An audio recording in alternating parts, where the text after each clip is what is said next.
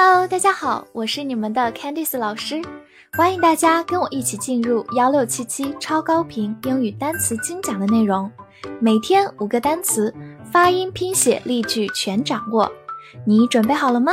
我们一起开启今天的学习吧。今天我们进入到第三百九十一天的内容，只剩最后两个单词啦，让我们一起来看看吧。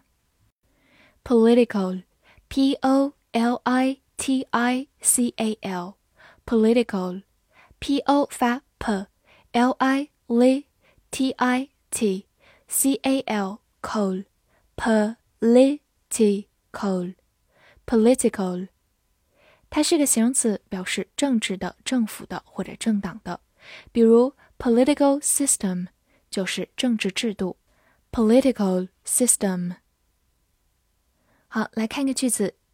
He joined a political party. 他加入了一个政党。Party 在这里表示党、党派。A political party 就是一个政党。Join 表示加入并成为其中的一员。好，慢慢来读。He joined a political party. He joined a political party. 拓展两个跟它相关的词。 policy policy 名词政策 politics politics 名词政治或者政治学，而今天我们学习的 political 它是以 a l 结尾的，常常是一个形容词后缀，所以 political 就是形容词政治的，大家也要注意重音的位置哦。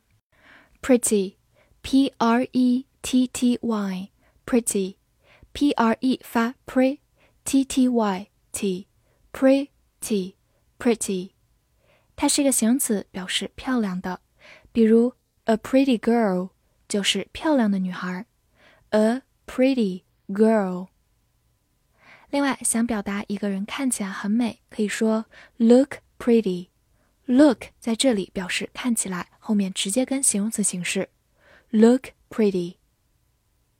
此外，它还可以做一个副词，表示相当或者非常。造个句子：The course is pretty good。这个课程相当好。Pretty 在这里就是一个副词，表示相当，也可以替换成 very。Course 就是课程。好，慢慢来读：The course is pretty good。The course is pretty good。